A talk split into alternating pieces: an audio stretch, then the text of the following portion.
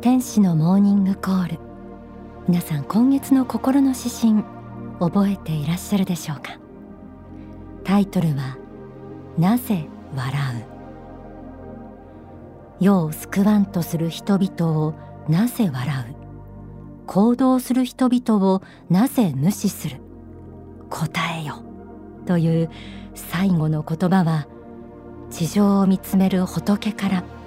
重く厳粛なものを突きつけられたようでした。そして無意識のまま自覚のないまま世の中の風潮に流されてしまいがちな人の心の弱さを見つめさせられました。仏の作られたこの世界は愛に満ちています。でもその真実の愛をつかむためには仏の御心を学ぶことが大切です。例えば正しさについて。人間心を超えたところに仏の目から見た正しさがあります。はじめにこちらをお聞きください。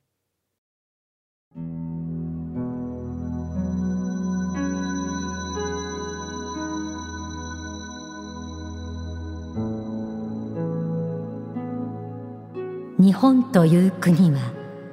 非常に空気に支配されやすい国であり何か一つ象徴的なことが起こるとそれに関わる人たちがすべて同じ方向に動いていく傾向があります。日本人はまだ本当の意味での個人主義的な考え方ができないのだと思います。大川隆法総裁の書籍繁栄の法から朗読しました。調和を重んじるあまり物事に対する判断を曖昧にしたり白黒つけることを避ける。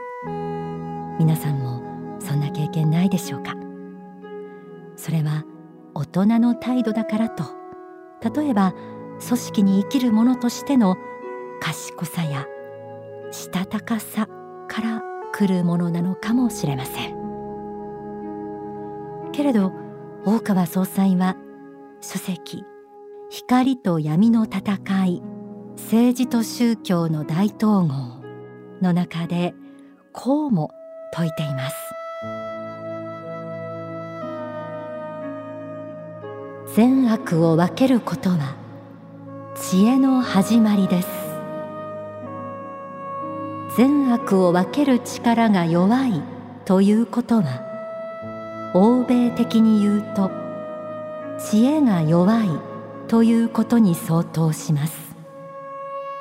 物事のけじめをつけず善悪をはっきりと判定しないでおくことは結局知恵がないことと同じなのです。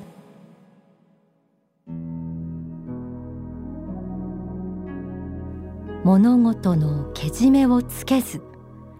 善悪をはっきりと判定しないでおくことは結局知恵がないことと同じとありました。厳しい言葉ではありますがこの言葉。真摯に受け止めたいです。価値観が多様な今という時代に生きる私たちにとってこの視点は迷わずに生きるための力になりそうです。善悪を分けることが知恵の始まり。皆さんぜひこの真理を受け入れてください。さらに政治と宗教の大統合の中ではこうも綴られています。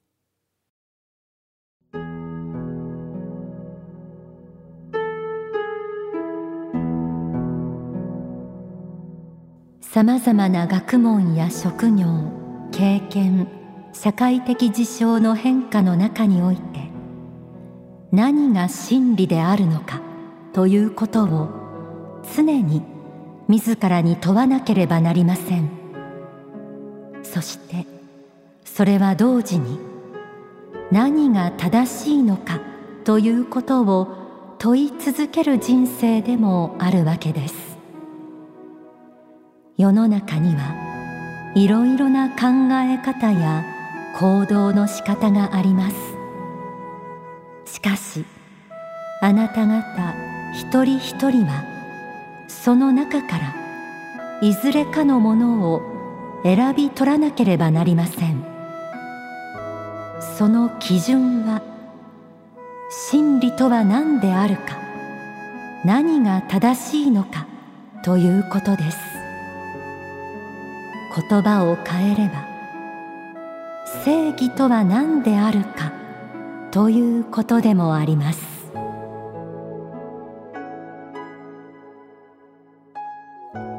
初めの朗読で日本人はまだ本当の意味での個人主義的な考え方ができないのだと思います。とありました。空気に支配されずに一歩足を止めて何が正しいのか正義なのかを自分なりに考える態度を持つこと。それは本当の意味での個人主義。言い換えれば本当の意味で一人の人間として自立した人になるために大切なことだと思います。ただ世の中には何が正しいのか判断が難しいこと。すぐに答えが出ないような複雑な問題もたくさんあります。特に政治的な問題はそれぞれに支持する人反対の人がいます。例えば格差の問題人権の問題働き方についてや福祉の問題。いろんな意見に触れるとどの言い分もわかる気がして考えるほどに難しく感じてしまう。民主主義的な人間同士の議論はずっと平行線で問題が結局解決しない。先送りになってうやむやになってしまう。態度の強い方の意見が押し通される。なんてこともあります。そうした時に私たちが考えるべきこととは何でしょうか？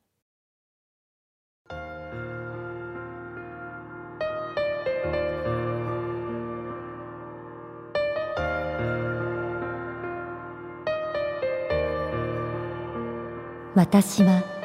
霊的な覚醒を得て宗教家の道を歩み始めて以降さまざまな霊体験をしましたが霊的な体験を通して最もよく分かったことは善と悪というものがはっきりとあるということでした。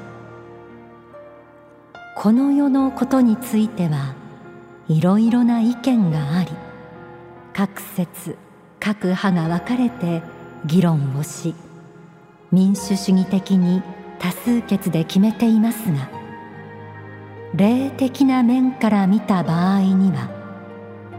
物事の善悪ははっきりしていて迷いようがないのです。本当の意味での正しさというものは仏心の存在を前提とした正しさであり霊界観を前提とした正しさなのです。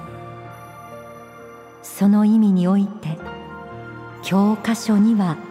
書かれていないものです。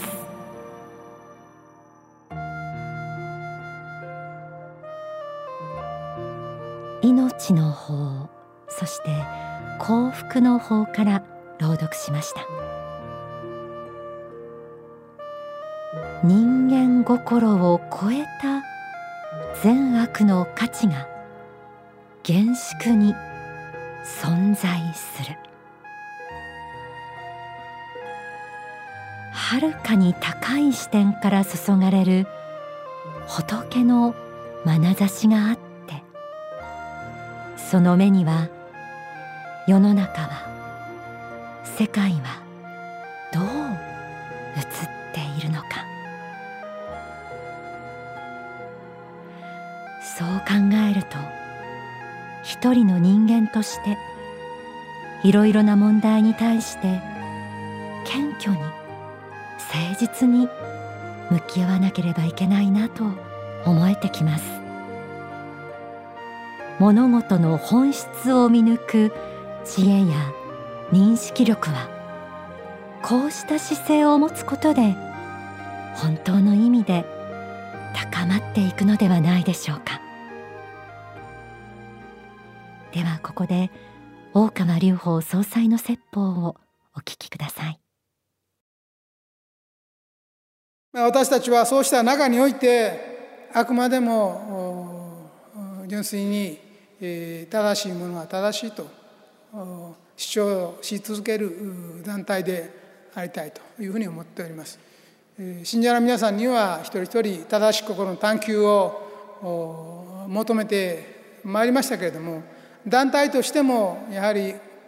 国家目標としてあるいは未来目標として正しい目標を追求していくということを姿勢として持ち続けたいと思います。それは我々の利益になるか害になるかそういうことは別にしてやはり冷静に考えてみて正しいと思うことは貫くという姿勢を守らなければならないと思います。むしろ今宗教家でなければこの世のいろんなしがらみ権利関係にとらわれずに意見を堂々と言える職業はもうないですよ。ほとんどない。もう大抵何らかの利害が絡んでいて正論が言えない状況でした。ですから民主主義の担保としてはマスコミに大きな期待がかかってあったかと思いますけれどもマスコミにに関しましてもかなり巨大な組織になっていてやはり官僚組織とほとんど変わらない動きをしているように私には見られます。ですからもっと在野の精神というのを発揮されて自由な言論を出された方がいいんじゃないかと思いますね。ですから経営体としてあるいは官僚組織としての意思決定がなされているように思われますね。だからこの国は肥大化しすぎているように思われます。いろんな法律やあるいはシステムが固まりすぎて身動きが取れず自由な言論ができないような世の中になっているんだったらこの世の中を作り変えるリメイクしなければいけないということですね。そういう時期が今来ていると思います。で勇気を持ってそれができるのは私たちではないかと密かに自負しているところであります。だから宗教家っていうのはまあはっきり言えばバカなんだと思いますよ。本当バカなんだと思います。だからそんなことするんですか。らみんなみんな命取られるようなこと平気でしますから基本的にはこの的にはバカなんだと思いますよ。バカなんだとは思うけれどもしかし、えー、人が不幸になるのを見ていられないんですよ。不正を見て黙っていられないんですよ。人が悲惨な未来を享受するのを黙って見ていることができないんですよ。それが宗教家です。宗派を超えてそれはそうです。キリスト教でも言ってますよ。イエスも言ってます。人のために命を捨てるよりも大きな愛はないと聖書の中で述べています。その通りです。だから世の他の見知らぬ人々のために命を捨てて行動することほど尊いものはないと思います。我らは信仰者として永遠の生命を信ずるものであります。そしてこの世はあくまでも魂の学校として人生修行に来ているものだと信ずるものであります。そうであるならば何も恐れることはありません。この世はあなた方の魂を磨きさまざまな苦難困難に打ち勝って素晴らしい世の中を作っていこうと努力するための学校なんですからその学校の中であなた方が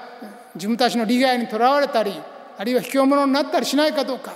その魂の磨きを今試されているんだと思います。お聞きいただいた説法は書籍政治に勇気をに収められています。物事の本質あるいは善悪を見抜き答えを出すのはとても難しいことです。正しさや真実というものは一定の時間の流れを経なければわからないものもあります。地上に生きながら